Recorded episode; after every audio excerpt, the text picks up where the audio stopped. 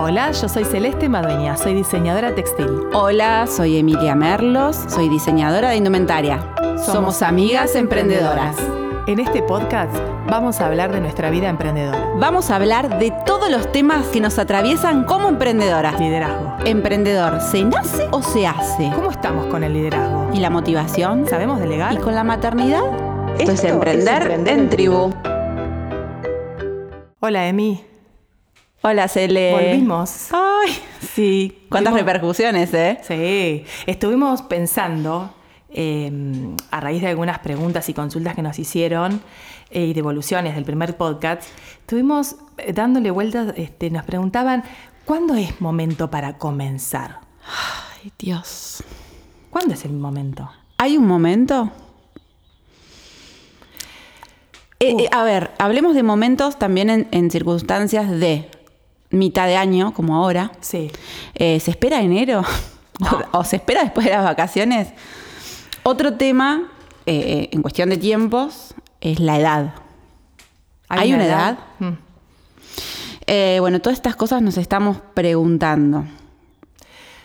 Yo creo que no hay un tiempo. El tiempo tiene que ponerle la fecha uno y arrancar. Creo que lo más complejo de todo este proceso es ponerle la fecha de inicio, ¿no? Que fue una de las cosas que me acuerdo que vos me dijiste. Pone fecha de inicio. Porque seguramente anterior a las fechas de inicio llevas años o meses masticando una idea donde lo más difícil es redondear.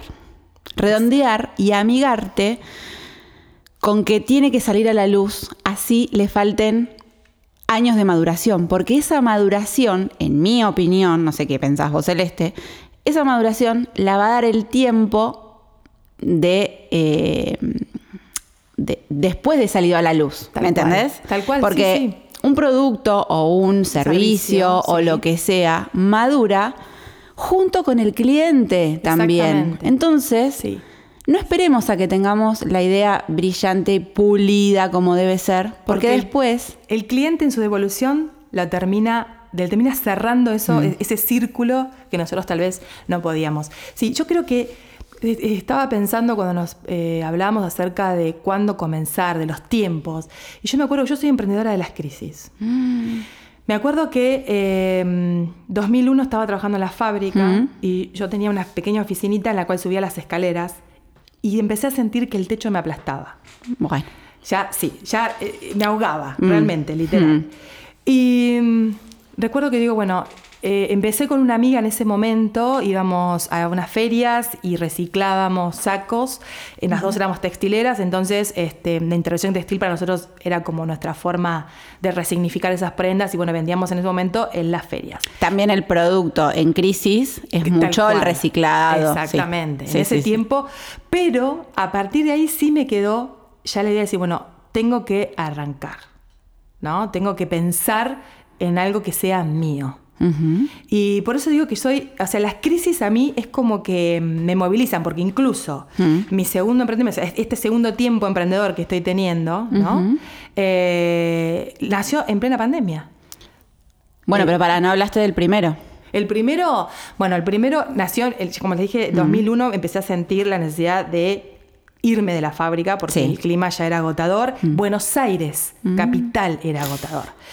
Y quería emprender, pero no me daba la plata para los valores que estaban en capital en ese momento. Entonces, la única forma que tenía era volviéndome, yo soy de la barría, era volver al interior, era volver a mi casa, este, porque podía ahorrar algunos costos. Pero no tenía todavía idea de qué. Y me acuerdo que en ese contexto, 2003-2004, pasaron un par de años ahí, eh, estaba en casa y salí a dar una vuelta a la manzana. Y veo un negocio, histórico negocio de vestidos de novia de 15 años de Olavarría. Y yo dije, caramba, acá falta una diseñadora que haga unas propuestas de diseños artesanales a medida. Y yo soy buena en moldería. Entonces dije, la vi. Y ahí arrancaron 11 años maravillosos. Bien. Pero tenías toda la idea en tu cabeza. ¿Dudaste en algún momento? En ese momento, ¿sabes que no? Creo que tenía una inconsciencia. En ese momento no hubo duda. No, o sea, volví, renuncié a, mi- a la fábrica, me volví y comencé. Y recuerdo que hasta que me monté una estrategia. Yo en ese momento, este, bueno, jugaba este, al hockey con unas amigas y recuerdo que había una amiga médica que estaba por tener 15 años su hija y había otra este, que se estaba por casar y que me, Mm. eh, lo que hice fue proponerles hacerles sus vestidos y que eso me sirviera como una forma publicitaria. Y así arranqué. O sea, Claro, sin y también- miedo, con un desparpajo. La inconsciencia de, de los 20, ¿no? Sí, Sin hija. Sí, Sí, por eso digo, no, no, no tuve dudas ahí, no tuve miedo. Bien. Incluso este, lo que significó, Mm. ya, yo en ese momento estaba acá en el interior muchas veces me decían, ¿te parece Mm. pues, poner un vestido acá de novia, lo que vos querés, que va a funcionar? ¿Te parece? Yo, bueno, sí. Esas voces que te hablan al costado Sí, y que sí, vos sí, decís, ¿por qué me está diciendo esto si yo estoy tan segura? Por eso no, no hay tiempo para emprender. A mí me pasó que trabajé en relación de dependencia en Buenos Aires, de recién recibida, eh, y yo sentía que ahí tenía un techo, yo tenía unas ganas de salir y experimentar. ¿Y qué hacía? Me llevaba los retacitos de tela que tiraban en el corte, los pedía obviamente, le digo, ¿me puedo llevar unos pedacitos que medían 3 por 3 centímetros, no más, porque no se desperdiciaba nada? ¿Qué hice? Recién recibida, sin experiencia, bueno, un montón de cosas. eh, en pleno Buenos Aires, me compré una matriz de forrado de botones. Entonces, para forrar botones necesitas una tela de 3x3. ¿Qué hacía? Los forraba y armaba collares, porque también había tenido un emprendimiento anterior, obviamente, siempre, Siempre emprendiendo. Siempre emprendiendo, de billutería, de collares, aros, bueno. Y además hacía em, vinchas que Bien. las forraba y se usaban en ese momento esas flores grandes en la cabeza, un costado, O moños sea que o flores. tu, li- tu línea de accesorios. Armé mi línea de accesorios. Eh, y después, bueno, siempre eh, en el rato libre que tenía salía a venderlos a los locales.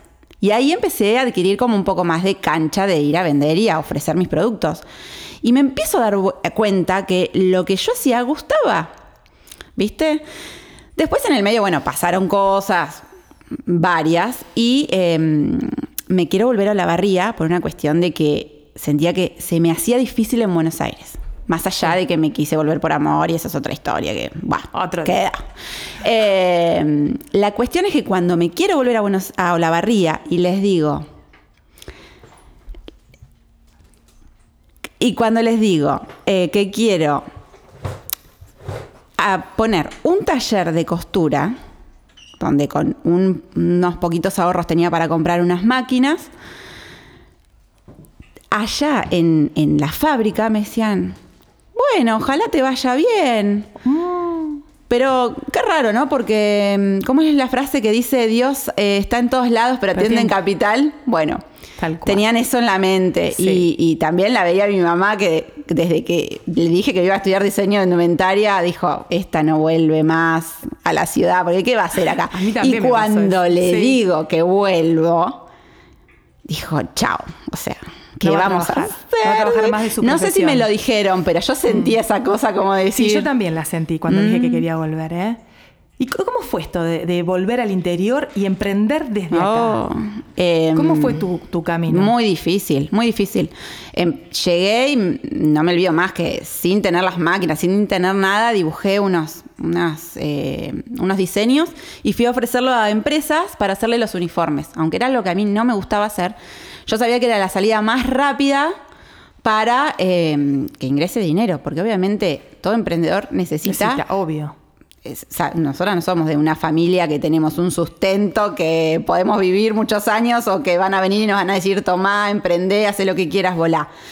La verdad es que venimos de familia de remada, sí de emprendedores, que nos dejaron volar, gracias a Dios, pudimos estudiar, todo lo que vos quieras, pero siempre remando. Eh, entonces, bueno, hice algunos, eh, algunos uniformes y después, gracias a Dios, me quedaron algunos contactos en Buenos Exacto. Aires, por lo cual es mi socia, vino a proponerme eh, emprender. A lo cual yo dije, pero yo estoy acá en Olavarría, yo no me voy a volver a Buenos Aires, ella vive ¿Y- allá. ¿Y cómo hicieron? ¿Cómo fue? Dijimos, mira, estábamos tan seguras que lo que se venía era Internet. Hace ocho años de esto, ¿eh? Sí. Donde recién iniciaba Facebook. Y yo, ¿viste esa cosa que te quema acá en el pecho? Sí. Que la- en el podcast pasado dijimos el bichito emprendedor. Bueno, ese bichito que nos tocaba, yo digo, esto va a explotar en algún momento. En algún momento esto se va a globalizar y todos vamos a necesitar de Internet. Todavía no se veía mucho, pero yo ya había trabajado en las fábricas en Buenos Bien. Aires donde la gente se comunicaba por mail del interior. Mucho mail. O sea yo que digo, armaron el emprendimiento en base. en base a eso. Bien. Cuestión, yo cuando vengo a la barría me quiero presentar y decirle a todo el mundo que voy a tener un, eh, un emprendimiento online, que va a ser por Facebook, o que en algún momento, muy soñando, íbamos a tener una página web, que en ese momento era la gloria. Le comento porque necesitaba sacar un crédito a una, a una persona que me podía ayudar en ese momento. Y me dijo, mira, yo no te puedo ayudar en esto porque en Olavarría las fábricas textiles no funcionan. Uh. Vos sabés que Y hoy. me ¿cómo- fui es? llorando, me fui ¿Y llorando hoy? y, justo me acuerdo, pero patente que lo veo a mi papá y mi papá es muy emprendedor y me dijo, no, yo tampoco tenía plata en ese momento, nadie me ayudó porque él emprendió en su momento, Sí. me dio su ejemplo, lo tenés que hacer igual. Y bueno, nos costó más, Las familias seguramente. ayudaron. Sí, a mí también. La familia también ayudó, Mm. porque tampoco este, había. Eh, tampoco creían, las Mm. dos estamos acá en la barriga, tampoco creían en, en los emprendimientos textiles. Eh, pero fue, la verdad, Mm. eh, fue para mí una de las cosas más importantes haberme vuelto, porque Mm. pude, desde la tranquilidad que me da mi ciudad, pude proyectarme hacia afuera. Bien.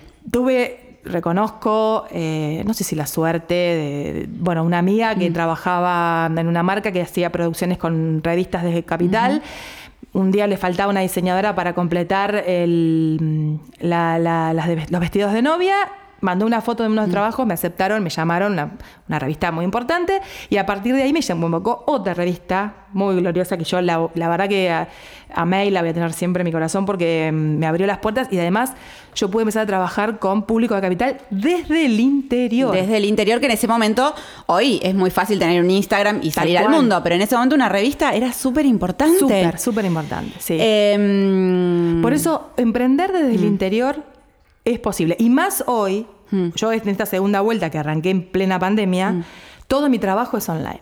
Yo lo que veo, eh, te digo, en mi experiencia, lo que me ayudó a, a emprender en el interior es eh, los recursos humanos. Sí. La gente que hay para disponible para trabajar.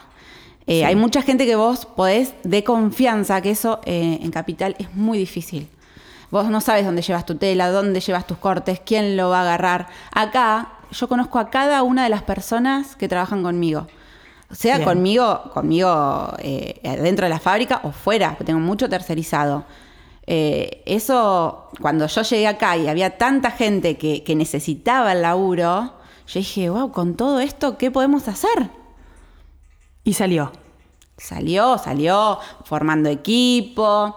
Eh, después hay un camino recorrido largo que en otros podcasts los vamos a contar, pero lo que quiero decir, eh, y que ya esto es con ejemplo de las dos, es Sí. que pudimos Emprender. emprender en el interior. Sí. Se puede, señores. Y hoy en día cada vez más fácil, con online.